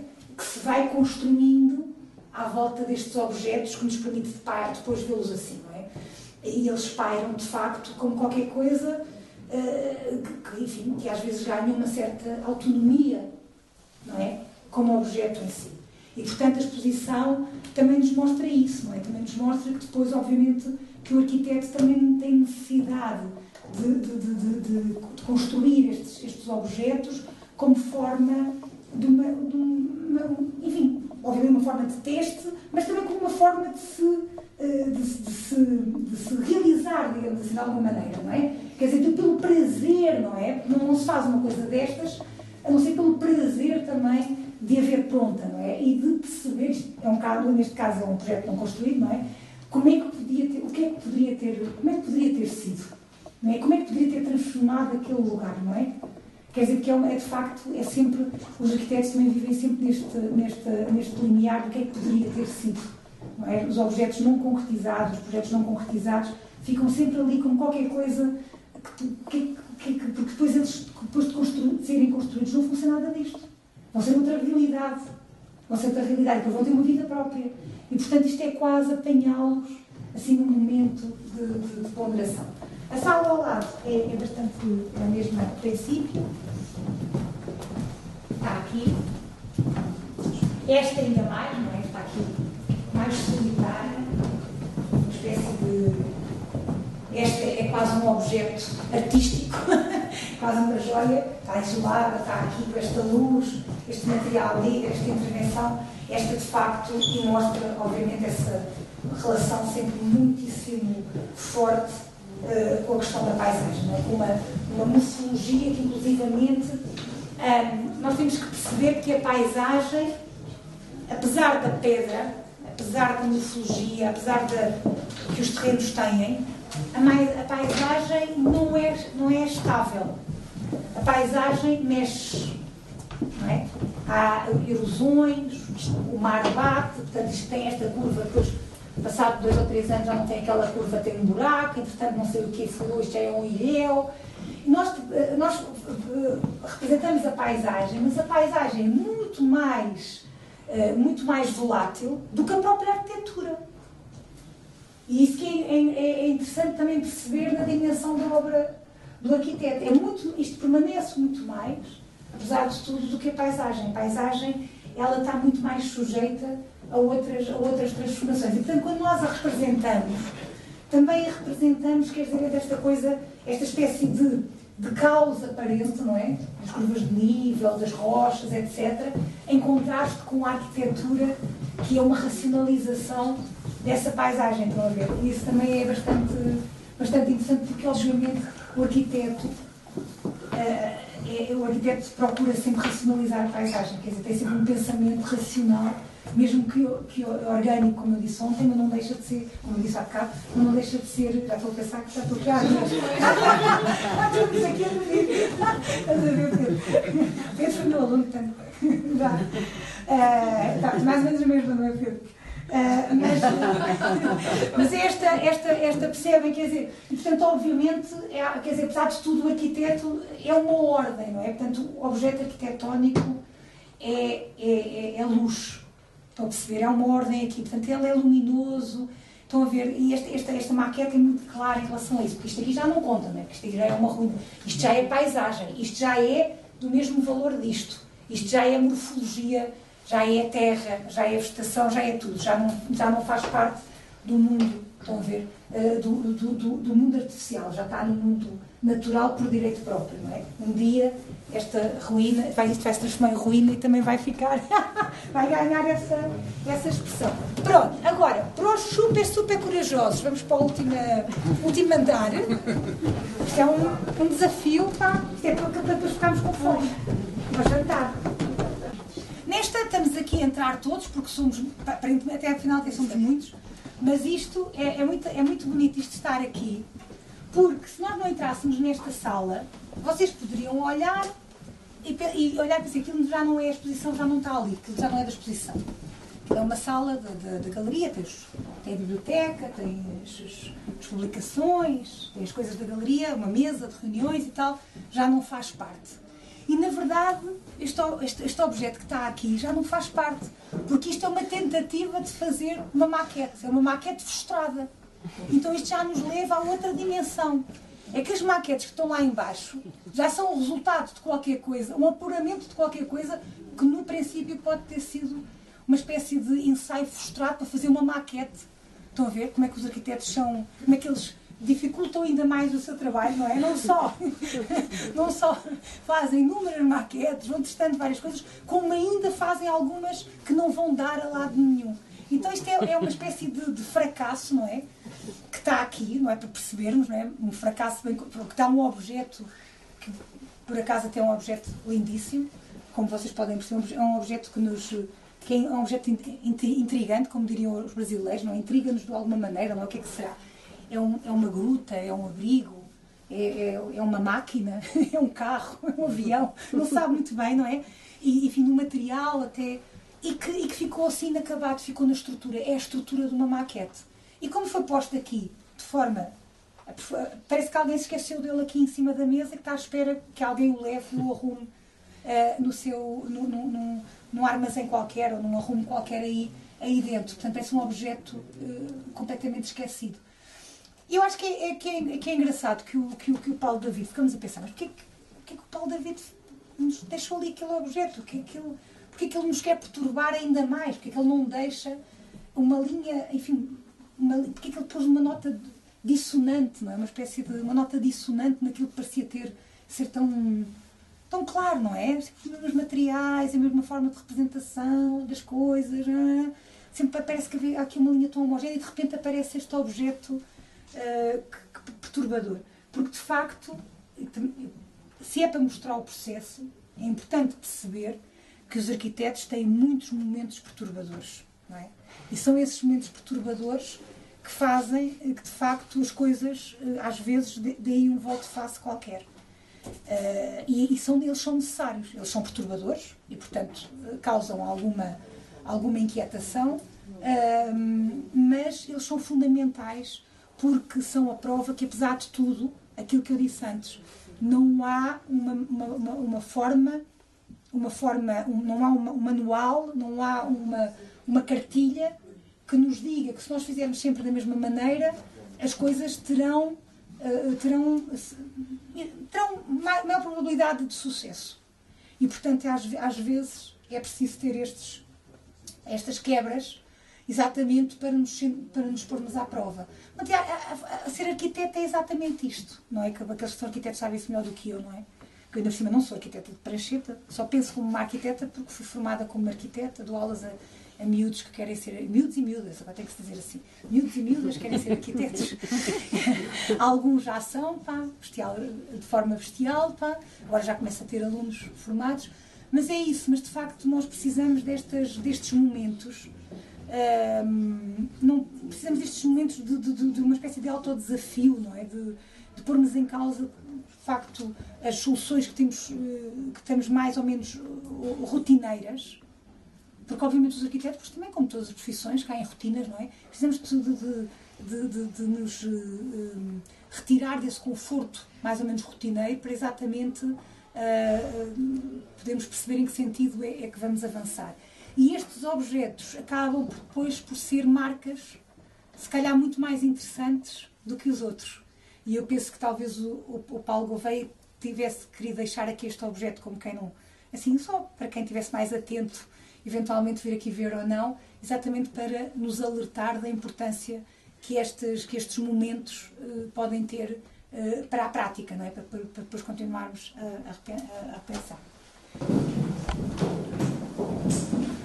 Isto é uma casa, na Caete, não, vocês já repararam que para dificultar tudo não há legendas. Eu perguntei ao Paulo, onde é que estão as legendas? Ele disse, lá embaixo. Estão lá embaixo, há um mapa. Nós para andarmos nesta exposição não só temos que subir três pisos, como precisávamos de um mapa para nos dizer onde é que estamos, onde é que cada, em, que cada, em que geografia é que estamos. Estamos outra vez, obviamente, na Madeira, aqui voltámos outra vez à Madeira, neste piso, e uh, neste, nesta, nesta, neste edifício, que penso também é uma obra não construída, uma casa na, na Calheta, que se confronta aqui, confronta-se com a sala das obras de arte. Não é? Agora temos aqui esta coisa do arqui, o arquiteto a pôr a sua, a sua, o, seu, o seu objeto, o seu modelo, a sua maquete, como queiramos chamar, ou, e, e, em diálogo com as obras que estavam aqui, que estão aqui, as obras que fazem parte do depósito e que são, e que são os artistas que são mostrados na galeria. Ou seja, para se tornar mais um deles. Portanto, eu disse que a arquitetura não é arte, e não somos nós, não somos artistas, penso que o Paulo concorda, concorda comigo, e a maioria dos arquitetos que estão aqui também concordarão que não é isso, não é, esse, não é o que nos move. Não significa que não admiremos muito a arte, mas não é de facto, não é aquilo que nos move. Uh, mas de facto chega um momento em que temos que dizer: bom, apesar de tudo, aguentamos-nos bem nesse diálogo com os artistas, que têm sido interlocutores dos arquitetos desde sempre. Os arquitetos, a arquitetura namora com muitas áreas disciplinares, com muitos saberes. Às vezes namora mais com engenharia, outras vezes namora mais com as ciências sociais. Houve uma altura que namorou tanto com as ciências sociais que elas iam dando cabo da arquiteto, íamos desaparecendo. Eu falei, isso é uma limpeza. Às vezes é um namoro tão forte que quase desaparecemos. Mas com a arte tem sido uma coisa com uma certa regularidade, digamos assim. Quando estamos, quando estamos em crise, voltamos à arte. Porque a arte, os artistas são seres muito lúcidos, ao contrário do que possa às vezes parecer para o senso comum, são seres muito lúcidos. E porque veem a, a, a, a, sociedade uh, com outro, com outra, sobre uma outra lente e geralmente sem preconceitos. Portanto, têm uma outra lente, enfim, e também não têm que interagir com a sociedade da mesma maneira uh, que os arquitetos, apesar de tudo, interagem, não é? Uh, por isso é que o Peixe reclamava para os, para os arquitetos a mesma liberdade, não é? Mas, uh, mas de facto, quando estamos em crise, voltamos para a arte. Normalmente a arte presta-nos alguma ajuda, porque a arte é um, um belíssimo medidor do, do, estado das coisas, do estado, do estado da arte. Por isso é que se chama estado da arte. Quando nós queremos saber qual é que é o estado do conhecimento de qualquer coisa, chamamos estado da arte. É exatamente isso, porque a arte nos ajuda, de facto, a percebermos o mundo e, e, e, o, e, o, pulsar do mundo naquele momento. E por isso, não sei se foi por acaso ou não, mas este confronto de facto entre uma obra inacabada e, um, e esta sala rodeada, uh, enfim, oh, com, com, esta disposição da quantidade de artistas que já passaram por aqui, uh, mostra-nos um bocadinho que, apesar de tudo, uh, podemos ser mais deles. Quer dizer, podemos mostrar o nosso trabalho, e a prova disso é que isso é possível, mostrar o trabalho na mesma, no, mesmo, no mesmo ambiente. Podemos partilhar as mesmos, os, mesmos, os mesmos cenários da apresentação do trabalho. É, é, eu disse, volto a dizer, eu, os arquitetos, é muito difícil expor arquitetura. Muito, muito difícil. Tem havido artigos, livros, debates, os próprios arquitetos não se entendem. E eu acho que a melhor maneira, ainda acho que é esta, uma vez mais, porque esta é que deixa à vontade de nós depois irmos aos lugares à procura. Portanto, agora o exercício a seguir para cada um de nós era irmos à procura da arquitetura do Paulo David na Madeira. Esse seria o, exercício que iríamos fazer a seguir. Percebem que é para perceber de facto como é que este mundo interior e estas preocupações que estão aqui, como é que elas depois ganham corpo. Ganham matéria, ganham volume, ganham tridimensionalidade, ganham luz, ganham escuridão e ganham funções também lá dentro. E com isto passamos para a última sala. Paulo fez uma visita prévia a, a, a, aqui à exposição, fez uma visita prévia com ele, com o Paulo, antes, que é obviamente um registro muito parecido com a escala anterior. Também é uma sala cheia de obras de arte. Mas é uma sala que, claro, infelizmente, ui, não partas as obras, que elas devem valer mais que as maquetes. Só depois o Paulo fica a vida toda aí a pagar. Tem que pedir um empréstimo bancário para pagar essas obras. Que é, é, uma, é apenas já ser de noite, não é? Falar tanto, tanto, tanto, que acabámos já de noite a visitar esta sala. Porque esta sala, nós estávamos aqui, tal, viemos aqui, toda a gente sabe o que isto é. Depois já vamos a isto, tem as obras de arte, impecável, não sei o quê. Mas tem ali uma coisinha, que é uma, uma janelinha ali no teto. E o Paulo David dizia assim: Pá, sabes o que é que era isto? Isto era a sala, isto era uma, este edifício era uma, uma casa de bordados e isto era a sala do desenho. E como tem, como é a sala do desenho, tem a janela virada a norte para os senhores que faziam os desenhos dos bordados. E de facto eu pensei assim, não sei se isto foi pensado ou não, mas isto não haveria, parece que tudo, tudo se encaixa. A única maquete que representa de facto o objeto acabado, ou seja, não é uma maquete prévia, é uma maquete posterior à obra acabada, é esta, da, da Casa das Mudas. Ou que é uma maquete que foi preparada para expor a Casa das Mudas para quem não pode vir à Madeira Vela. portanto, obviamente, procura, com as suas espessuras, as, suas, as entradas de luz, enfim, estes cortes que faz pelas paredes, percebermos a dimensão paisagística, a dimensão funcional e construtiva daquele objeto, mesmo que a gente não esteja lá. E, portanto, tem esta dimensão, não é? Esta escala, não é, obviamente, uma cópia do objeto, não é? Mas tem esta dimensão que nos permite reconstruir o espaço. Um pouco. Reconstruir um pouco o espaço. E não, e não deixa de ser bastante pertinente que esta maquete, que é a única que exatamente nos permite reconstruir o espaço tal como o Paulo eh, David o construiu, ou que procura essa proximidade, portanto, é uma maquete realista, apesar da abstração que ela possa comunicar à primeira vista, é uma maquete realista nesse sentido, porque o Paulo é, além de ser, é um manipulador de espaços. E isso é uma coisa muito bonita. Portanto, ele manipula, de facto, ele, ele desenha, ele esculpe. Todos estes espaços são espaços esculpidos. Não falámos disso porque isso não é o que é óbvio nas maquetes que estão lá embaixo. Mas é aquilo que vocês vão à procura quando amanhã começarem a fazer, forem pelo mapa à procura das coisas do Paulo, vocês vão perceber isso. O que ele faz, de facto, é trabalhar sobre esta matéria invisível que é o espaço. Que é aquilo que os arquitetos, que não é uma coisa que fosse óbvia desde sempre. Os gregos, por exemplo, tinham, não tinham ideias sobre o espaço. O espaço é uma invenção recente, é uma consciência recente. Portanto, o Paulo, o Paulo que faz é trabalhar sobre estes. E não deixa de ser bastante pertinente que esteja na sala mais arquitetónica, digamos assim, da casa.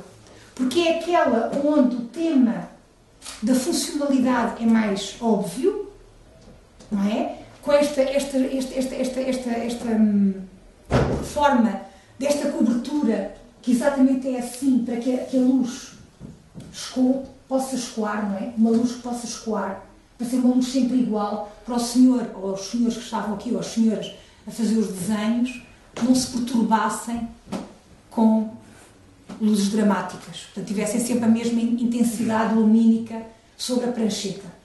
E, portanto, não deixa de ser naquela que é a, a, mais, a mais clara do ponto de vista funcional, a mais clara do ponto de vista arquitetónico, nessa que é a sala onde, de facto, a arquitetura se sente com uma intensidade muito mais uh, forte do que a outra, porque, obviamente, enfim, só por causa dessa, desse dado uh, mais, mais funcionalista, digamos assim, uh, não deixa de ser uma coisa muito, muito inteligente expor aqui aquela que é a maquete que procura captar de forma mais evidente os valores da arquitetura na sua, na sua essência construída. Estou a perceber, portanto, já passámos, já saímos de um espectro mental e já vamos para a ideia da matéria, de uma forma mais, mais óbvia e que é aquela que nos, eventualmente, nos, uh, uh, a experiência dela nos aproximaria mais de uma experiência de percorrer o espaço, uma experiência arquitetónica, uma promenada arquitetónica qualquer.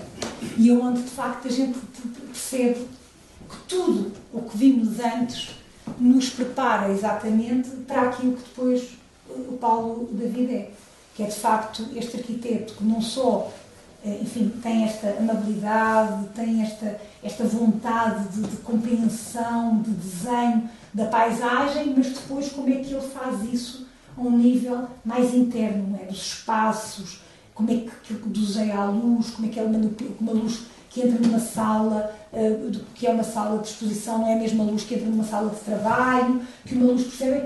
Que uma, uma, uma, estrutura de um auditório não é a mesma coisa que, uma, que é outra coisa, é outra matéria, ele de facto vai, enfim, pegando aqui numa, num, num termo que se calhar não deveríamos pegar, mas vai esculpindo, não sei se é o termo adequado, mas vai esculpindo esse espaço exatamente para proporcionar a, a, a, às pessoas a quem este edifício destina, que é nós todos, não é? Proporcionar uma experiência uma experiência real. Isto é feito para proporcionar uma experiência real. A todos os níveis. Para ouvir música, para ver uma obra de arte, para ouvir uma conferência, para percorrer o espaço só para percorrer, à toa, sem, sem nenhuma intenção uh, para ir além. Uh, enfim, e portanto ele é feito exatamente para isso. Em última instância, por isso que os arquitetos gostam de pensar, gostam de ter projetos, precisam de ter projetos para, para, para, para alimentar, para, para, para respirar, mas obviamente todos desejam, mais tarde ou mais cedo, construir de facto esses, esses, esses, esses desenhos, não é? essas maquetes, neste caso, que é o que vemos aqui. Porque elas, na verdade, é que depois, essa construção, depois é que é o último, o derradeiro uh, desafio, não é? Aquela onde, de facto, tudo se joga, não é? E, e, obviamente, os arquitetos desenham para as pessoas usufruírem, para as pessoas viverem, para as pessoas se sentirem confortáveis. E as pessoas, ao contrário do que se pensa, as pessoas não sentem o peso da arquitetura. As pessoas não sentem o peso da arquitetura, as pessoas percorrem os espaços naturalmente, apropriam-se deles naturalmente, fazem percursos ao contrário daquele que o arquiteto pensou, não faz mal nenhum. Estou a perceber? Porque exatamente é isso, é a vida que acontece. A vida acontece. O arquiteto desenha, planeia, projeta, tem uma expectativa e depois a vida acontece lá dentro. Percebem? E, é, e, é, e no fundo é isso. Portanto, os arquitetos, às vezes, os arquitetos desenham sempre, sempre nessa, nesse horizonte que é como é que aquele espaço vai ser usado, vai ser habitado, vai ser usufruído. Sempre no sentido, de facto, de proporcionar uma, uma, uma, uma boa vida às pessoas. A ideia é exatamente essa, é uma espécie de contentor de vida, não é? E, é, e, é, e depois fica lá e pronto. Até se tornar uma ruína. Alguns num tempo qualquer. Estão a ver? E é por isso, voltando ao princípio da conversa, que quando às vezes um edifício é maltratado, quando um edifício desaparece, nós sofremos tanto. Percebem? Porque de facto é uma oportunidade, é, uma, é, é um suporte, é um, que, se, que, que se vai, que, se, que, se, que desaparece. Um, um, bom gesto que desaparece, percebem? E pronto, com isto, calmo, não, não é para sempre, mas.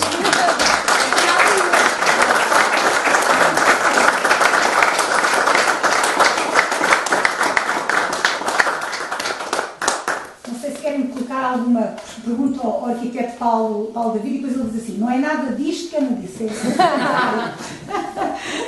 É, é tudo ao contrário. Não, mas acho que podíamos abrir uh, o debate. Acho que sim, se alguém quiser fazer alguma aproveitarmos aqui a presença da Ana, não é?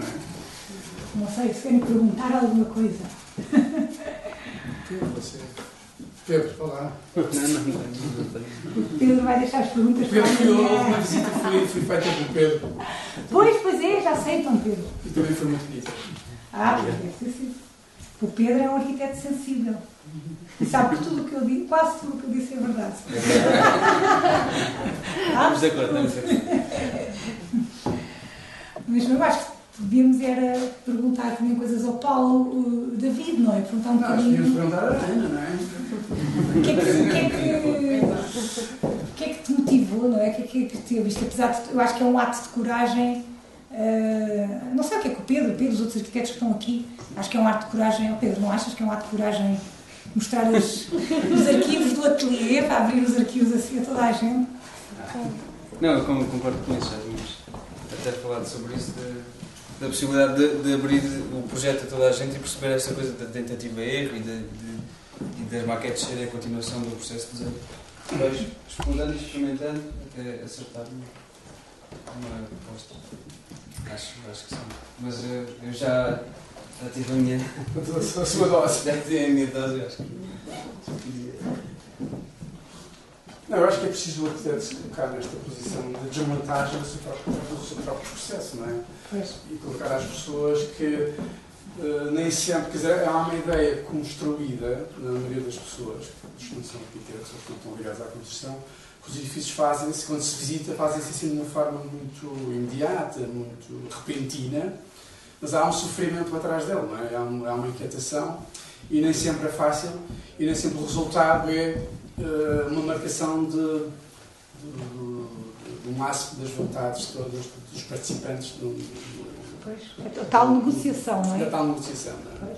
E essa negociação é muito importante, eu gosto de dizer muito isto, eh, entre não, não gosto muito da, da, da definição dos bons e dos maus arquitetos, mas acho que há sempre é os bons donos de obra, os bons clientes, que fazem o processo, são de uma importância vital, da mesma forma que aquele Presidente de Câmara me desenhou o alçado, é declaradamente assim, sem, sem qualquer problema nenhum, mas é, é essa, essa, essa, essa participação eh, muito com, com, esse interlocutor eh, que, temos, que é com o cliente. Ela, quanto mais ativo, ele, quanto mais estiver connosco, mais eh, eh, obtemos os resultados mais. mais. Quer dizer, não, não passa a ser um, um trabalho solitário, não é? O- A arquitetura não é um trabalho de uma pessoa só. É? Há um trabalho de equipa interna, há uma equipa de engenharias de uma importância vital, eh, sem as quais nós não conseguimos sequer concretizar grande parte das coisas. Mas há o cliente que é, uma- que é o dono de obra, que é, eu não gosto de dizer dono de obra nem cliente, eu gosto de uma palavra mais, mais eh, europeia, que é investidor, que é assim, uma coisa mais alargada e, e que é uma pessoa que está a investir num, num processo. Não é? E o investir aqui não corresponde meter só dinheiro, meter, corresponde meter eh, energia, corresponde meter sabedoria, corresponde meter inteligência, co- corresponde participação. Eu gosto mais desta terminologia mais. Os suíços usam muito mais. Gosto muito mais do que a palavra de um dobra ao cliente. Torna, remete para uma alteridade que nós queremos o cliente como colaborador. Queremos o investidor como colaborador. E ele participa da mesma maneira que foi importantíssimo para nós. O edifício ficou muito melhor. As exigências do, do Presidente da Câmara, mas muito melhor. E, portanto, não, eu não dei só porque ele era alteridade ou porque era o Presidente da Câmara, era porque realmente confrontei que ele, ele era muito superior à nossa, não é? Uh, e, e, aquela questão que estavas a dizer um pouco, por vezes o arquiteto não sabe definir o que é um edifício. E essa sensação, da outra vez disse isso nesta apresentação que com o Pedro, o arquiteto por vezes é o único que não sabe fazer uma casa. Realmente quem sabe fazer a casa é o, é o investidor, é a pessoa que vai para lá habitar. Portanto, nós temos que estar a essa disponibilidade de audição, não é? Aliás, há uma representação histórica para representar o, na pré-história, ou, ou, digamos, na, na, antigamente a ideia do arquiteto era, era, uma figura com muitos ouvidos, não é? Ele tinha que ter muitos ouvidos, não é? Realmente essa audição são, são, é, uma, é uma importância vital eh, para, essa, para esse processo de negociação, não é? Eh, eu só, saltando agora um bocadinho, gostei muito dessa, da tua análise aqui sobre esta sala. Eh, ela, ela é tudo propositada, além do entusiasmo e da coisa, há muitas coisas propositadas, não é? Não foi fácil esta decisão.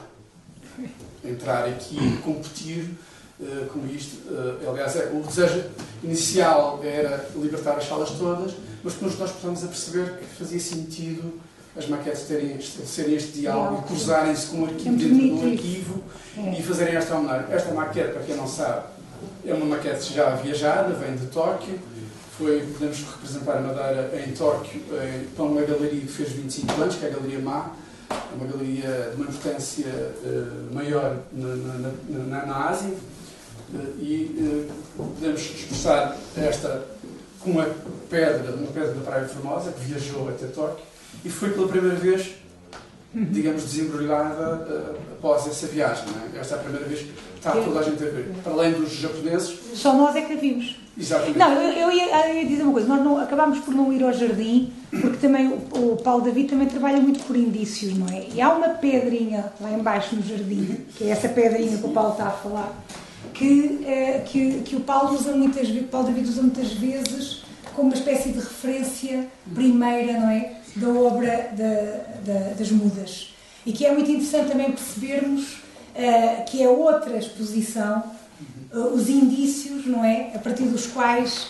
Porque tu aqui já mostras o processo já num momento já em que ele já está em andamento. Mas há um momento que essa pedra que está lá embaixo anuncia, que é esse momento em que há indícios, não é? Em que o arquiteto começa a construir o seu desenho na sua, enfim, mentalmente, ainda antes de ele existir verdadeiramente, não é? Quando, como é que é? Quando está a afiar o lápis, não é?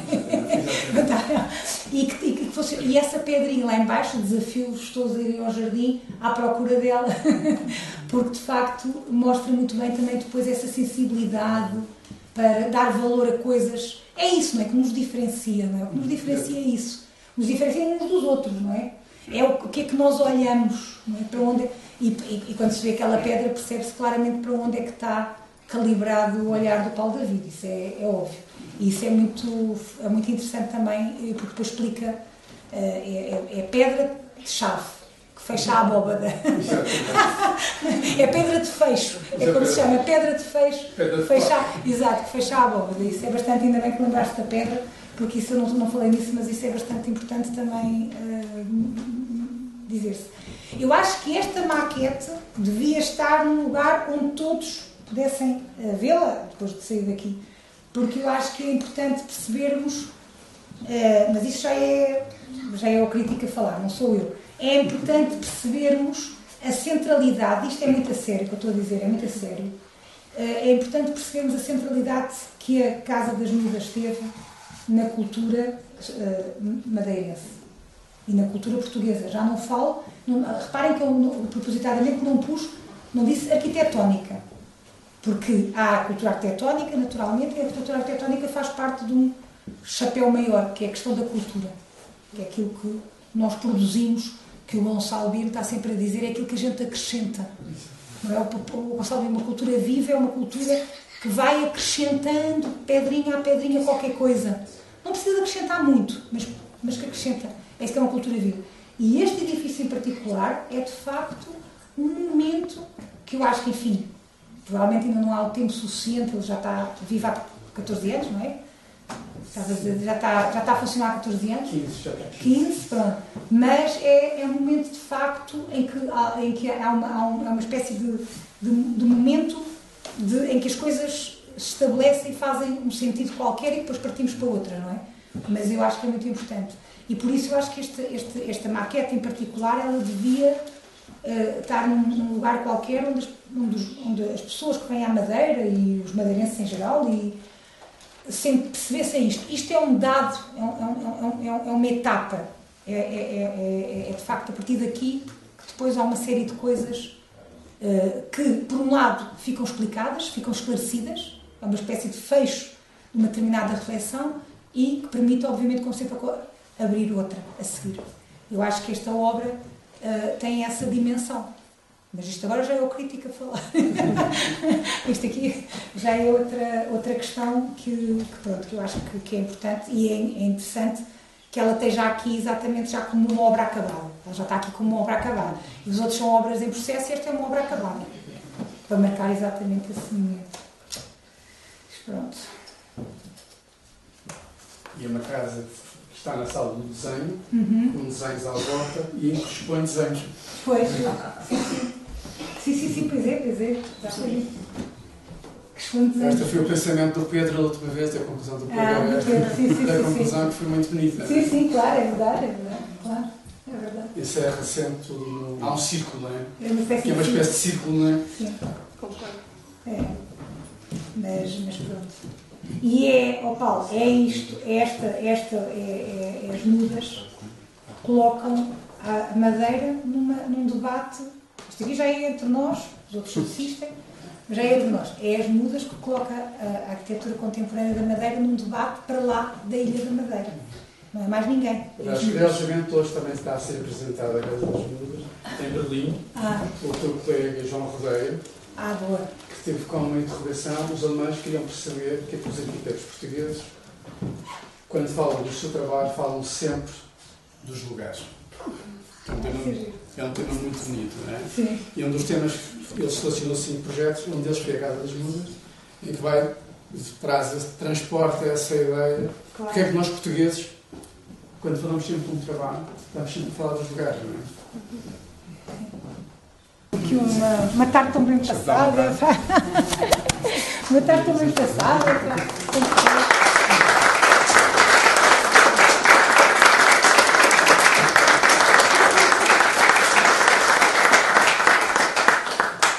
E a porta, de, porta 33 é que está de parabéns. Exato. Isto é incrível.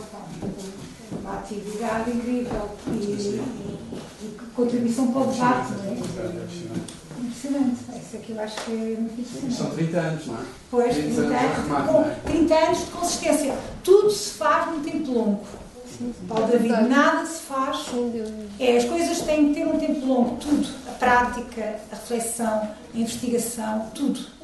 Tudo se faz num tempo longo. O tempo longo é muito importante, conquistarmos essa,